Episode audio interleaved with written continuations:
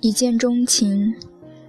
在我早先一次访问英国期间，我们在伦敦的一次晚宴上初次相遇。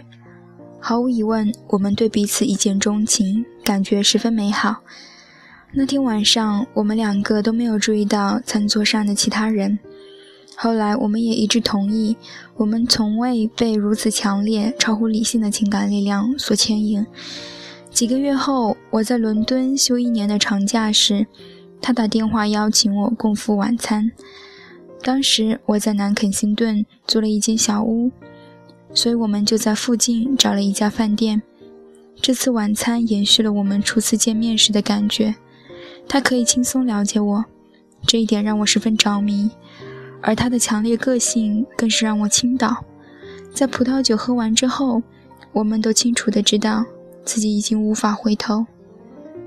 当我们离开饭店的时候，天空下起了大雨。他用胳膊搂住我，然后我们快步跑回住所。一到我家，他便紧紧地抱住我，就这样一直持续了很久很久。我可以感觉并嗅到他外套上的雨水，感到他的臂膀环绕着我，并且愉快地回忆起这些气味、雨水、爱情和生命是多么的美好。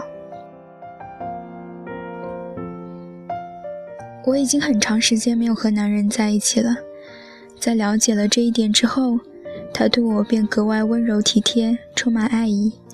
我们尽可能多找机会见面。由于我们都倾向于强烈的感受和情绪，所以总是很容易带给对方慰藉。同样的，在必要的时候，也会给留给对方很大的空间。我们几乎无话不谈。他拥有惊人的直觉，他聪慧、热情。偶尔深沉忧伤，他对我的了解程度超过了其他任何人。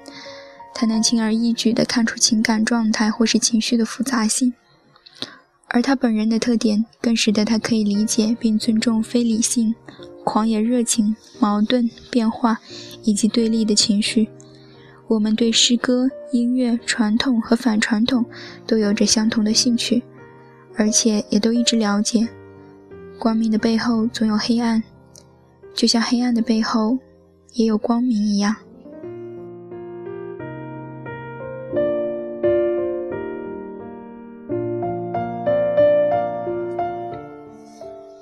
二人世界，我们创造出一个属于我们自己的世界，里面充满了讨论、渴望和爱情。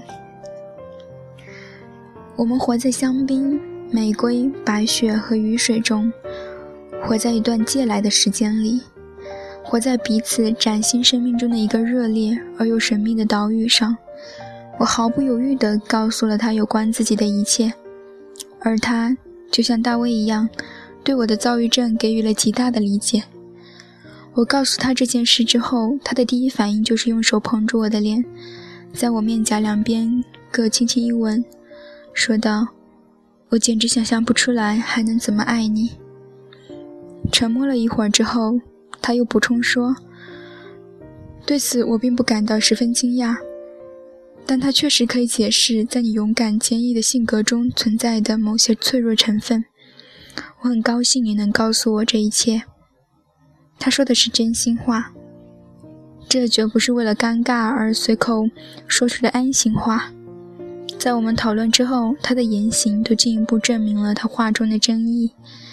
他完全可以理解、体谅和预见我的脆弱，与此同时，也熟知并热爱我所表现出来的那种力量。这两者都被他印在心间。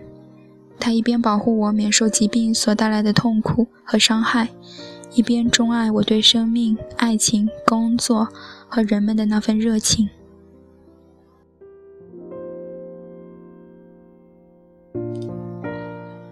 我告诉他自己对服用锂盐心存顾虑，但是又不得不靠它来维持生命。我还告诉他自己与精神科医生讨论过，是否可以降低服用锂盐的剂量。我希望以此来减轻某些病态的副作用。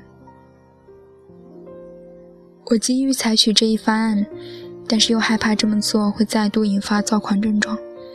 他则认为，在我的生命当中，再没有比现在更安全、更受保护的时期来尝试这一方案了。而他将自始至终的在一旁保护我。在我在洛杉矶的精神科医生以及伦敦的医生讨论之后，我非常缓慢地减少了锂盐的用量，效果非常惊人，就像是长期生活在半失明状态下，如今忽然拿掉了眼前的绷带一样。在我减少药量的几天之后，我在海德公园沿着蜿蜒的小路漫步，我忽然意识到自己的脚步确实比以前轻快了。而周围的景象和声音，也像是被拿掉了层层阻隔的薄纱。鸭子的呱呱叫声听起来更加持续、清晰和强烈。人行道上的凸起看上去也更为引人注目。我觉得自己更有能量和活力了。更重要的是，我又能不费吹灰之力的读书了。简而言之，这一切都是那么奇妙非凡。那天晚上，我静静等待我那位情绪强烈的英国绅士出现。我一边刺绣，一边看着窗外雪花飘落，听着肖邦和英国古典音乐大师埃尔加的作品。忽然之间，我开始意识到音乐是多么清晰和深刻，而望着雪花等待它的到来，又是多么美丽忧伤。我体验到更多的美，也体验到更多的哀伤。他终于到来，风度翩翩，刚刚从一场正式的晚宴中归来，戴着黑领结，白色的丝绸领巾歪斜地围在脖子上，还有一瓶香槟躺在他的手里。我放上降 B 大调舒伯特第二十一套钢琴奏鸣曲，那优美激昂的旋律让我心神激荡，潸然泪下。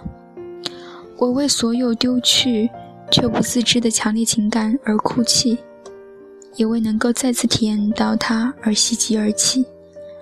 直到今天，当我听到这首乐曲，仍然会感受到那天晚上心头涌现的美丽的哀愁，以及成神志清醒和感官蒙蔽之间的微妙平衡。